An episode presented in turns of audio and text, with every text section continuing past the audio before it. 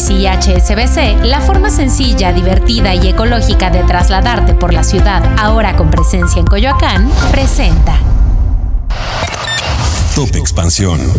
México. Entre desorden y atrasos, Morena concluye el levantamiento de las encuestas para elegir a su candidato presidencial.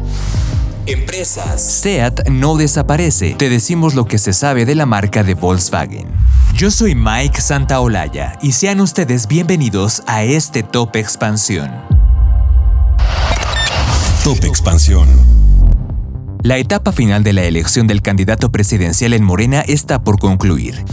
Este lunes concluyeron las cinco encuestas mediante las que la Comisión Nacional determinará a quién prefieren los ciudadanos como coordinador nacional de los comités de defensa de la transformación y posterior candidato o candidata presidencial, un proceso que estuvo marcado por el retraso y algunas preocupaciones por el desorden con el que se inició. El Consejo Nacional de Morena definió que entre el 28 de agosto y el 3 de septiembre se levantaría una encuesta y cuatro ejercicios espejo. Sin embargo, la fecha se recorrió al miércoles 30 de agosto.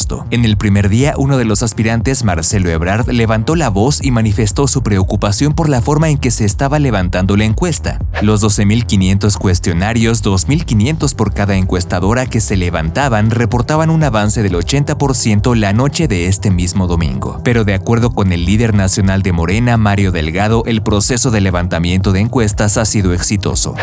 De acuerdo con Radio Fórmula, las cuatro encuestadoras que fueron sorteadas para realizar los ejercicios espejos son de las eras Buendía, Mercaei, Eliga y CES. Cabe mencionar que previo a que se informe el resultado oficial de las encuestas, se prevé una reunión privada con el presidente Andrés Manuel López Obrador de todas las corcholatas. Top Expansión. Unas declaraciones hechas por un alto ejecutivo de Volkswagen el fin de semana abrieron la puerta a nuevos cuestionamientos sobre el futuro de la marca SEAT.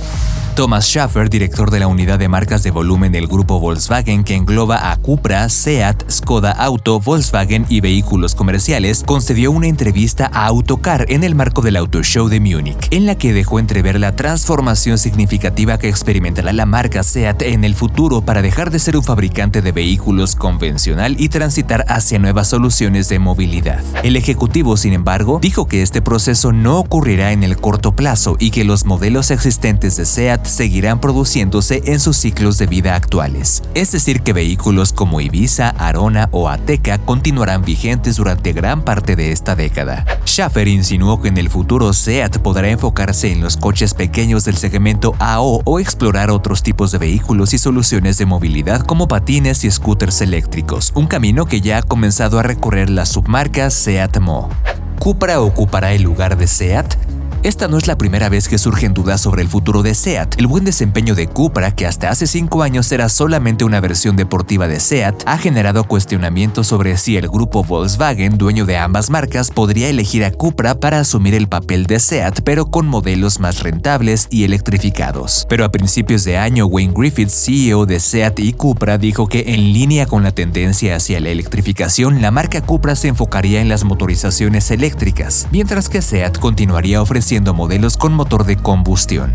¿Y qué pasará en México? SEAT dijo a Expansión que hoy la marca en México está más fuerte que nunca y que en el corto plazo y seguramente durante la mayor parte de la presente década continuará ofreciendo vehículos en sus 60 puntos de venta en el país, mientras sigue desarrollando su línea de movilidad SEAT Mo que lanzó en el mercado mexicano a mediados del 2020 con información de Ivette Rodríguez. Ecobici y HSBC, la forma sencilla, divertida y ecológica de trasladarte por la ciudad, ahora con presencia en Coyoacán, presentó Top Expansión. Esto fue Top Expansión, un destilado de noticias para que continúen su día bien informados. Yo soy Mike Santaolalla y les deseo un excelente día. Recuerden que si quieren más información sobre economía, política, empresas, mercados y tecnología, siempre pueden contar con Expansión y todas sus plataformas. Hasta pronto.